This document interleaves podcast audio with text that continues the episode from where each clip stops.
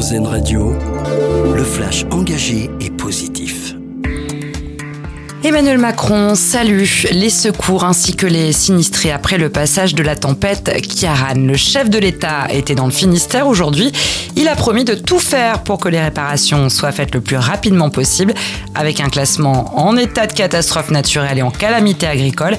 Euh, par ailleurs, Emmanuel Macron vise un rétablissement de l'électricité dans 90% des foyers touchés d'ici à lundi. Les prix de l'électricité, eux, ne vont pas bouger d'ici la fin de l'année. C'est ce qu'a assuré ce matin Agnès Pannier-Runacher, la ministre de la Transition énergétique. Elle a rappelé que le bouclier énergétique permettait au gouvernement de prendre en charge 38% de la facture des Français.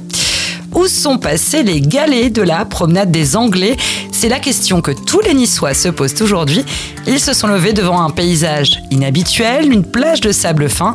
Mais ça ne va pas durer. Les galets sont simplement cachés sous le sable, ramenés par les puissantes vagues. La faute aux tempêtes successives qui ont provoqué de la houle sur le littoral.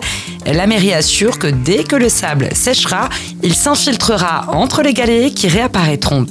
Il en avait fait le combat d'une vie. Une semaine après la mort de l'éternel Chandler Bing, la fondation Matthew Perry vient de voir le jour pour aider les personnes souffrant d'addiction. De son vivant, l'acteur avait déclaré vouloir d'abord laisser le souvenir d'une personne qui essayait d'apporter de l'aide à ceux qui, comme lui, se battaient contre leurs addictions. On termine avec notre dossier Solutions. Il est à lire sur rzn.fr. Une grande école de management, l'ESCA, a proposé en cette rentrée à ses étudiants de participer à un projet solidaire. Ça s'appelle les Splash Projects. Pendant une semaine, ils ont eu pour mission de créer des espaces sécurisés et ombragés pour des personnes âgées dans un EHPAD.